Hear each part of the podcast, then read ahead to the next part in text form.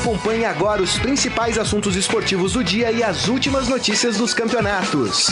Estadão Esporte Clube. Muito bem, começando mais um Estadão Esporte Clube. Hoje, quarta-feira, quarta-feira chuvosa aqui em São Paulo, hein? Dia 6 de fevereiro de 2019. E tem aqui ao meu lado Rafael Ramos, o chefe de reportagem da editoria de esportes do Estadão. Tudo bem, Rafael? Tudo bem, Grisa? Um prazer estar aqui com você. Carlão aí no comando técnico do Estadão Esporte Clube, o amigo internauta. Quarta-feira de chuva e de futebol, né? É. Hoje temos Copa do Brasil, Libertadores. Será que teremos chuva de gols? Ah, provavelmente, é. provavelmente. Torço por isso. É isso aí, muito bem. E vocês também, nossos companheiros de sempre, sejam todos bem-vindos. Mandem as suas mensagens pelo nosso Facebook, facebook.com barra Estadão Esporte. E o nosso assunto hoje, o primeiro, né? Tem que ser o São Paulo, né? O São Paulo. Pode colocar o hino do São Paulo, eu já falo. Salve o o São Paulo que tem a sua grande prova de fogo, a primeira do ano, né? Nesta quarta-feira vai a Córdoba na Argentina, já está lá inclusive, né? Onde enfrenta o time do Tajeres. E o São Paulo tem que ir com, com fome de gols, né? É. Sempre as piadinhas sem graça, né? É, enfim, eu vou até passar aqui o provável time do São Paulo, né? O São Paulo que deve ir a campo para jogar contra o time do Tajeres. Então vamos lá: Thiago Volpe, Bruno Alves e Arboleda, Reinaldo e Bruno Pérez. Jusilei ou William Farias, isso porque o, o Jusilei ainda é dúvida, né? Hudson e Hernanes.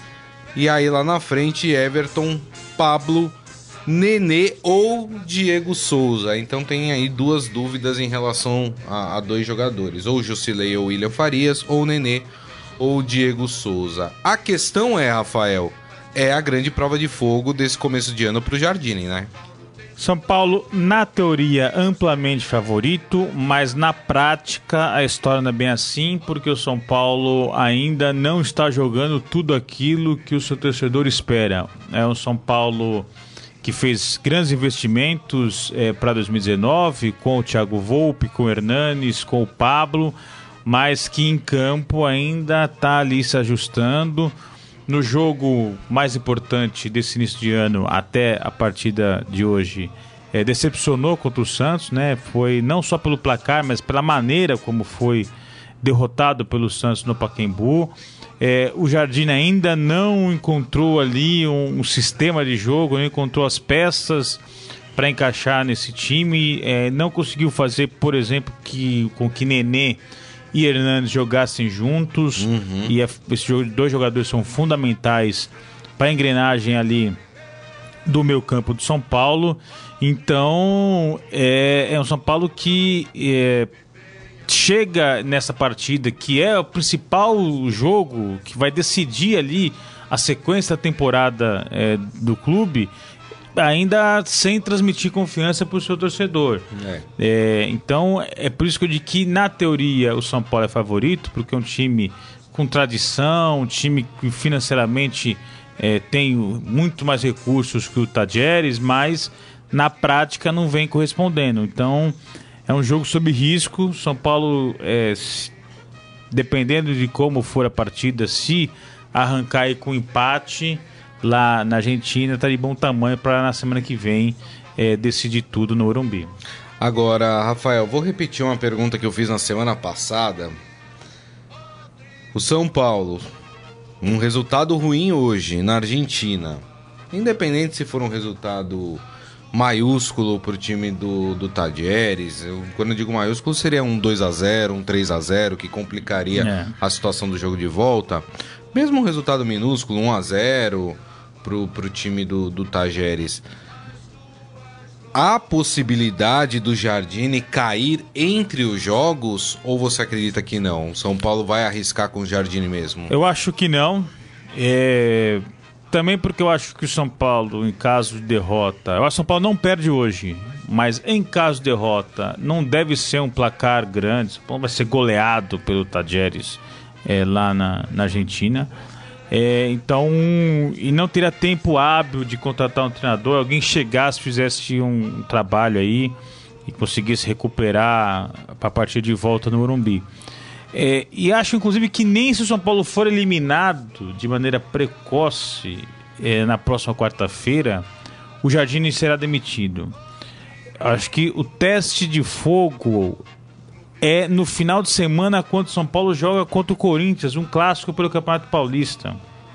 Então, como jogar na quarta-feira e no final de semana já tem um clássico, eu acho que nem uma eliminação precoce poderia provocar a demissão do Jardine. Mais mas uma sim, derrota pro Corinthians. Mas sim a sequência ao clássico, porque você eliminar depois perde um clássico, aí assim acho que seria é, o ponto final da trajetória dele. E também depende de como vai ser, né? É, essa, esses dois jogos contra o Tadieres.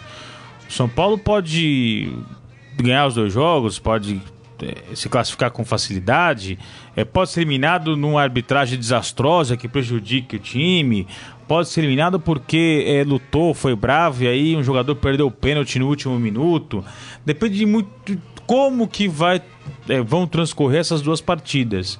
Mas que o Jardine ainda não transmitiu confiança, ainda não está é, numa situação é, estável no São Paulo, isso é fato. E esse jogo é muito complicado você iniciar a temporada. O São Paulo tem aí pouco mais de um mês é, da volta das férias, tem 32 dias é, de volta das férias, e já tem uma decisão que é um, uma, um, confronto que define o rumo da temporada do clube. É isso aí. Lembrando que esse jogo é às nove e meia da noite, horário de Brasília. Não tem transmissão pela TV aberta, somente pela TV fechada. Uh, e a Globo parece que vai transmitir pelo seu portal, enfim, não sei. Mas é. Não, na verdade tem transmissão por TV aberta, né? É, a Globo anunciou hoje pela é. manhã transmissão de Galvão Bueno com comentários de Caio Ribeiro é. e Casagrande. É, havia uma definição, mas Isso. hoje teve anúncio oficial Isso. que aqui para o estado de São Paulo e outros estados, não, que só transmite para o estado de São Paulo isso. e outros estados essa partida da estreia de São Paulo na Libertadores. É isso aí, é porque tinha uma dúvida até ontem, eles só iam fazer a transmissão pelo, pelo site é. deles, uma coisa assim. Mas aí tá certo, o Rafael tem razão aqui. Eu acabei de ver que foi confirmado, vai transmitir hoje. Lembrando que o jogo de volta acontece já na outra semana, no dia 13.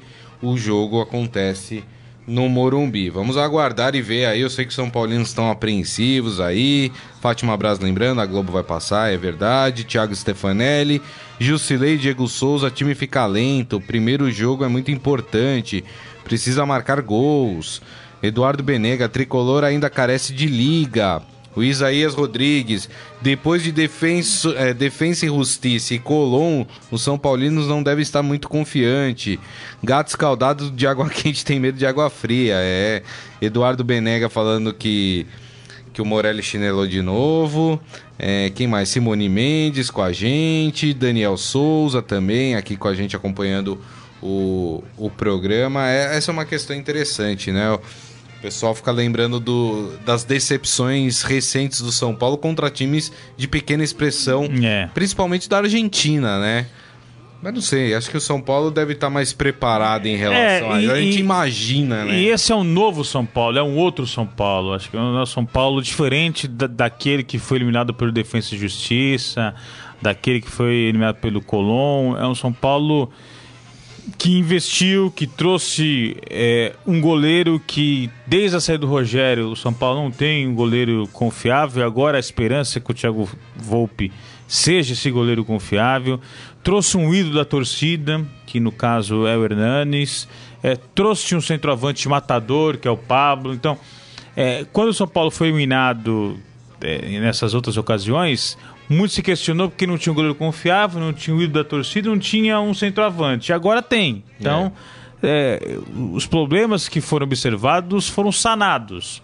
É, mas é, é só início de trabalho, né? Então por isso que a gente tem é. que ter aí um, um, um, pé atrás. Vamos falar do Santos, afinal temos Copa do Brasil hoje também. A Copa do Brasil que começou ontem, né? Teve uma partida entre Fluminense e River do Piauí. No Piauí foi 5 a 0 pro Fluminense.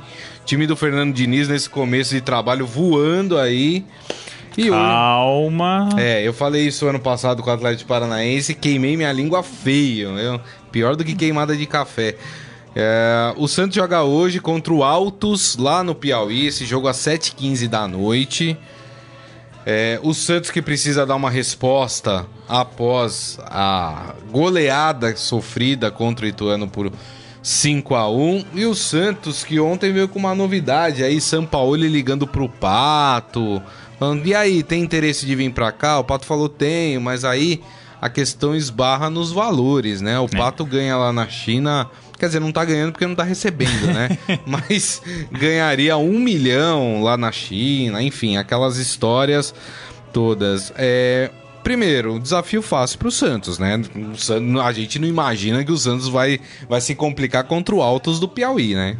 Não, acho que o Santos classifica. Mas não basta só se classificar.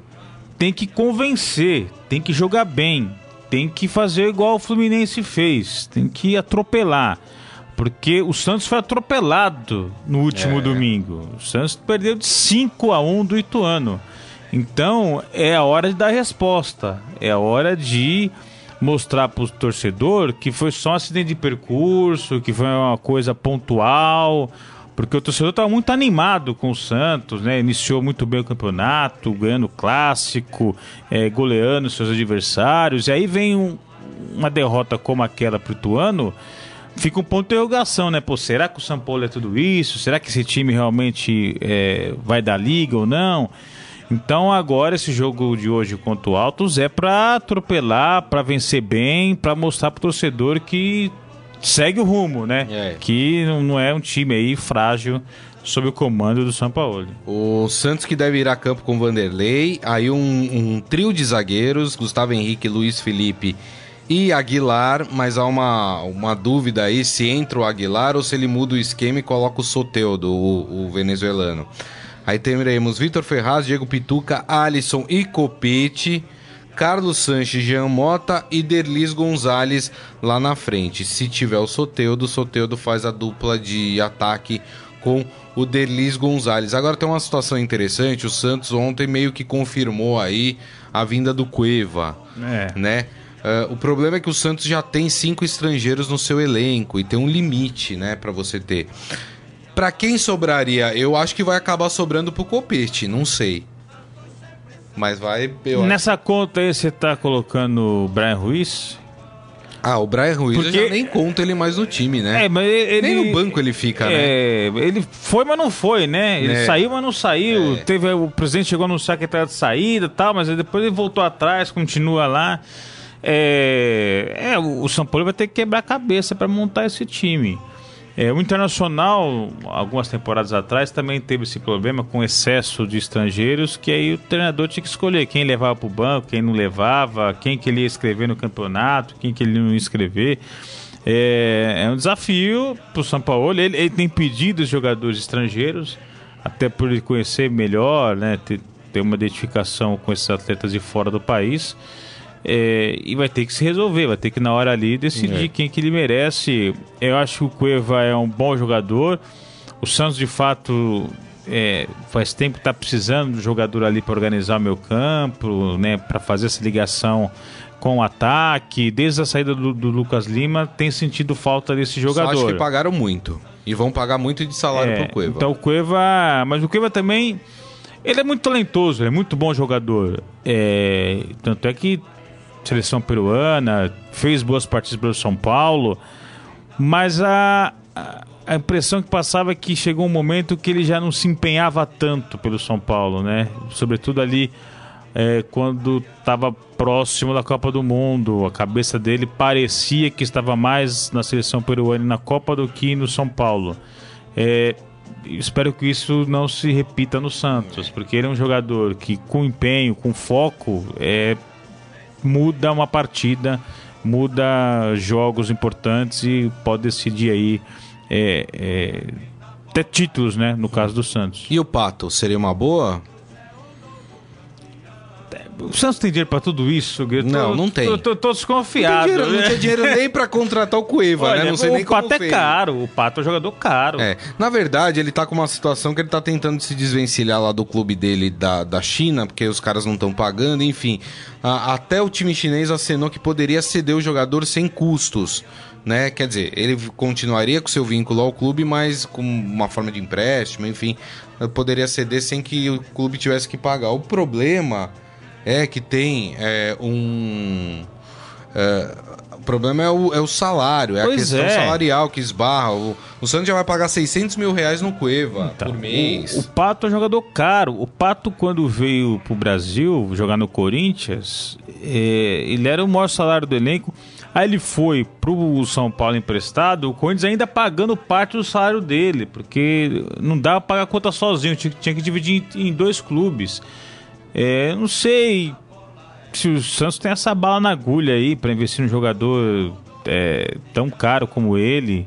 Mas ele, lógico, no, no atual nível do futebol brasileiro, lógico que ele faz diferença, lógico que ele seria um, um jogador importantíssimo pro Santos, mas tenho lá minhas dúvidas. É isso aí. Muito bem, muito bem. Falamos aqui do Santos, eh, que enfrenta hoje o Altos do Piauí. Tem muita gente fazendo piada, obviamente, com o nome do Altos, né? O Isaías falando: se o Santos entrar de salto altos, vai levar uma traulitada. E o Eduardo Benega pergunta: algum dos grandes convenceu já, Rafael? Não. É, o Santos estava empolgando, tomou aí um sacode do Ituano. O São Paulo tá Vai, vacilante vai? ainda. O Palmeiras, quando chega no jogo que tem que ganhar, que é o que importa mesmo, que é contra o seu maior rival, perde em casa. O Corinthians venceu o seu maior rival, mas perdeu do Guarani, perdeu do Red Bull. Tá todo mundo ainda. Mas eu acho que é muito pouco tempo. Tem um mês aí de. Voltaram das férias, tá só começando o campeonato. Eu acho que. É, vão com calma, vão com calma. É difícil fazer algumas previsões agora já. É, eu tô muito esperançoso com esse Santos. Eu acho que é um Santos que, com o São Paulo, ele pode inventar, pode ousar. Mas va- vamos com calma. É isso aí, muito bem, muito bem. Deixa eu ver quem mais tá falando aqui. Ah, o seu Hélio Morelli tá aqui. O filho não tá, mas o pai tá, viu? É, rapaz. E o José Fernandes Lopes falando que compartilhou o programa no seu Facebook, que o programa é muito bom. Obrigado, viu? São Bernardo do É, Campo, estudei lá. Fiz É. faculdade lá em São Bernardo. Muito bem. Sabe do que a gente vai falar agora? Vamos lá. Teve jogador sendo apresentado hoje lá pelos lados do, do Palmeiras. O Palmeiras apresentou hoje o Ricardo Goulart. E sabe quem está lá? Nem tanto pelos lados do Palmeiras, porque não foi no Palmeiras. Ah, não essa- foi? foi. O- o- o- a gente vai falar daqui a pouco onde foi. Então tá, vamos já pra lá então, pra esse lugar misterioso, conversar com o nosso repórter Ciro Campos que acompanhou essa apresentação. Tudo bem, Ciro? Fala pessoal, tudo bem? Pois é, vou acabar com o mistério logo de cara, né? Estamos aqui na, na Faculdade das Américas, uma das empresas da Leila Pereira, conselheira, pat- patrocinadora do Palmeiras, dona da Crefisa e também daqui da instituição que recebeu há pouco a apresentação de Ricardo Goulart, jogador contratado por empréstimo junto ao Guangzhou Evergrande da China, deu sua primeira entrevista coletiva, vestiu a camisa 11 e deixou no ar vários mistérios. O primeiro deles, a data de estreia, ele não revelou qual que é a esti- estimativa, ele que se recupera de uma artroscopia no joelho direito realizada em outubro, não se sabe ainda quando ele terá condição de estrear. Apenas ontem, à tarde, ele fez seu primeiro treino junto com o grupo, mas ainda um treino sem bola. O outro mistério que ele deixou é justamente a posição em que ele vai atuar dentro de campo. Ele deixou muito claro na entrevista coletiva que a posição dele de origem, a posição que ele mais gosta, é de ser o famoso meio atacante, aquele homem de ligação, etc. Mas ele deixou bem claro, olha, se o Filipão quiser me usar de centroavante, eu topo. Se quiser me deixar de ponta, eu também topo. Ou seja, vamos aguardar como que o Palmeiras vai utilizar Ricardo Goulart. Vale lembrar que o clube ainda tem uma vaga em aberto para inscrição do Campeonato Paulista, das 26 disponíveis. Então 20, 25 já foram usadas e o Goulart pode ser esse 26º elemento do time que disputa o camp- o campeonato estadual. Ô Ciro Campos, é o Rafael que está falando. É, nessa apresentação do Ricardo Goulart, é, qual é a participação da patrocinadora? Além de ela ceder né, a sua faculdade para esse evento, ela também está é, bancando o salário, é, bancou parte da, da, do, da contratação, do empréstimo, enfim, qual é a participação da patrocinadora nessa vinda do Ricardo Goulart ao Palmeiras? Nessa negociação em específico, apesar da apresentação ter sido aqui, a patrocinadora não participou mais. É, o, o, Palmeiras vai pagar para o Ricardo Goulart o salário de 600 mil reais, que é, o, que é, digamos, o teto do clube. Outros, outra parte dos vencimentos dos jogadores, cerca de 2 milhões e 400 mil reais, virão, é, serão pagos pelo próprio clube chinês. O, a Crefisa e a FAM, apesar de patrocinadores que já bancaram várias contratações do Palmeiras, ultimamente estão mais cautelosas com relação a participar e bancar reforços, até porque tivemos no último ano aquela multa aplicada pela Receita Federal para a própria Crescida, que fez uh, o clube e a patrocinadora refazerem todos os contratos, enfim, o, o Palmeiras antigamente é, contava com esses reforços com praticamente uma doação, um presente, que, tinha, que teria apenas de devolver o valor. Agora, com essa reformulação que tivemos no ano passado, o Palmeiras tem que devolver esse valor com empréstimo, com valores corrigidos pela CDI, etc. Ficou uma coisa mais burocrática, tanto é que depois dessa multa, a Crefisa não ajudou mais na contratação de jogadores. Se a Crefisa banca para o Palmeiras, neste caso, é, além dos reforços já, já foram trazidos, são os salários de dois jogadores que eles contribuem, os salários do Borja e do Lucas Lima. Agora, o que me chamou a atenção é, é, que a Leila assumiu o papel de presidente do Palmeiras, né? Só ela fala nas apresentações de jogadores do Palmeiras, hein, Ciro? Então, ela já está se aproximando da, da cadeira, né? A Leila, com as mudanças do estatuto, incluindo, por exemplo, o tempo de mandato presidencial, ela já poderá concorrer à presidência do Palmeiras na próxima eleição do clube em 2021. Ela é muito próxima do, do atual presidente Maurício Gagliotti, sempre está presente nas reuniões, nas apresentações, e é uma figura que, por ter contratado tantos jogadores e por estar sempre muito, muito ativa nas redes sociais, é uma figura que os próprios torcedores do Palmeiras também já gostam bastante. Curioso que a Leila já vestia hoje uma camisa com o número atrás de número 21, que é justamente em referência a 2021, que é o ano até é, encerra o contrato de parceria de patrocínio com a Crefisa do Palmeiras, mas também é o ano que teremos eleição presidencial no Palmeiras. Ciro, para encerrar, pelo menos aqui da minha parte, ainda repercute aí no Palmeiras a derrota no clássico de, de sábado para o Corinthians? A gente teve ontem aquela multa aplicada ao Davidson, né, que deu uma cusparada é, no adversário é, no, na derrota por 1 a 0 é, mas como estão tá os bastidores? Esse, a derrota foi tema é, nesse evento de apresentação de Ricardo Goulart aí na, na Faculdade das Américas, Ciro? Então, na verdade, o que foi mais tema aqui foi mais o Davidson do que a derrota. Aqui, inclusive, a, a uma, das grandes, uma das várias perguntas que foram feitas ao jogador Ricardo Goulart foi o fato de se ele toparia jogar como centroavante, já que o Davidson deve ser suspenso por 12 jogos pela cusparada dada no jogador Richard. Mas uma, uma reação interessante que a gente tem visto nas redes sociais nesta quarta-feira são os torcedores do Palmeiras pedindo a volta de Valdívia, exatamente. Teve, tem montagem, tem os memes já em Twitter, em redes sociais, e torcedores do Palmeiras brincando que o Valdívia deveria voltar ao, ao, ao clube, até porque, segundo eles, o Valdívia é um jogador que sempre teve boas atuações contra o Corinthians. Mas é claro, esse é devaneio, essa é piada que o Palmeiras tem de realidade hoje é, na verdade, não contar com o chileno mais uma vez. É isso aí. Muito bem, este Ciro Campos, direto da Faculdade das Américas, onde ocorreu a apresentação do jogador Ricardo Goulart do Palmeiras. Ainda não tem previsão de, de estreia, né? Como o Ciro trouxe aqui pra gente, mas já foi apresentado o jogador. Ciro, muito obrigado mais uma vez e um bom trabalho para você. Valeu, pessoal. Obrigado. Estou devendo a participação aí. Na próxima estarei aí. É isso aí, muito bem. Tá certo, então. É um, é um grande reforço pro Palmeiras, né, Rafael? É, é, é um jogador super talentoso, saiu daqui do Brasil em alta, né? Bicampeão brasileiro pelo Cruzeiro. Foi pro futebol chinês, também teve uma ótima passagem por lá, apesar do nível do futebol chinês né, ser muito abaixo do futebol brasileiro. Lá ele trabalhou com o Felipão, mas tem essa questão física, né? Ele sofreu uma cirurgia no joelho, tá passando por um processo de recuperação. Então, é, o torcedor do Palmeiras, que já quer uma resposta imediata do Ricardo Goulart, precisa esperar ele ter um processo de readaptação da parte física. Então acho que é jogador para as fases mais agudas aí do Campeonato Paulista, da Libertadores, não é para imediatamente já poder render aí o que o torcedor tá esperando dele. É isso aí. Muito bem. Estamos chegando aqui ao final do programa, mas dá tempo ainda da gente fazer o nosso Momento Fera. Agora, no Estadão Esporte Clube, Momento Fera. Cara é fera! É isso aí, olha só, uma situação que ocorreu lá nos Emirados Árabes e que o Esporte Fera traz aqui pra gente, esportefera.com.br. De férias em Abu Dhabi, no Emirados Árabes, o torcedor do Arsenal, Ali Issa Ahmad, de 26 anos, foi assistir uma partida da Copa da Ásia. Até aí tudo bem. Só que ele acabou preso e a fiança é de meio milhão de reais. Ô, louco, bicho. É. Esse torcedor britânico vestiu uma camisa da seleção do Catar, país com o qual Emirados Árabes estão envolvidos em um conflito diplomático.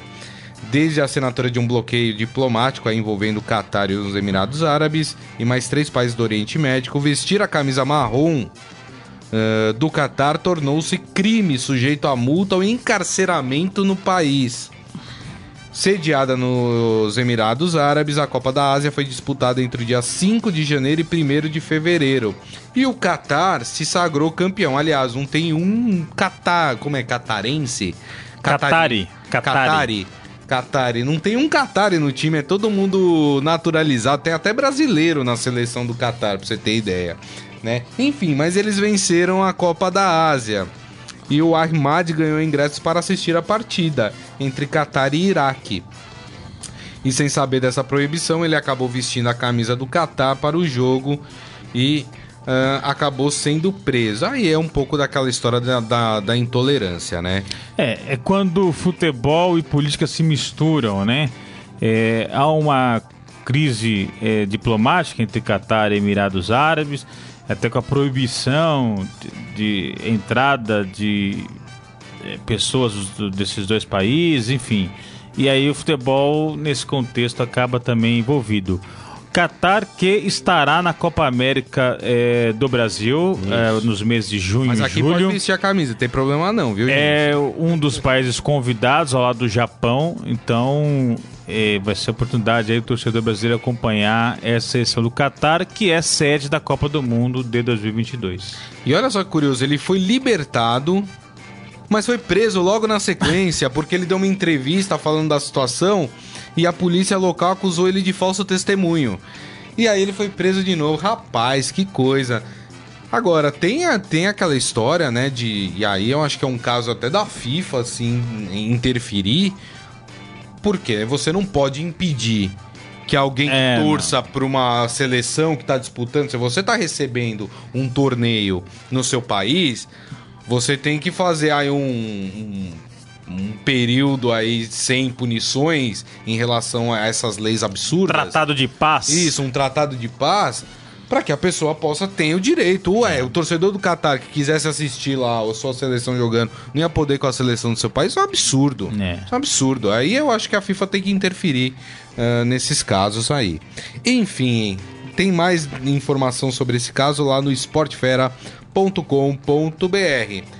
E assim nós terminamos o Estadão Esporte Clube de hoje.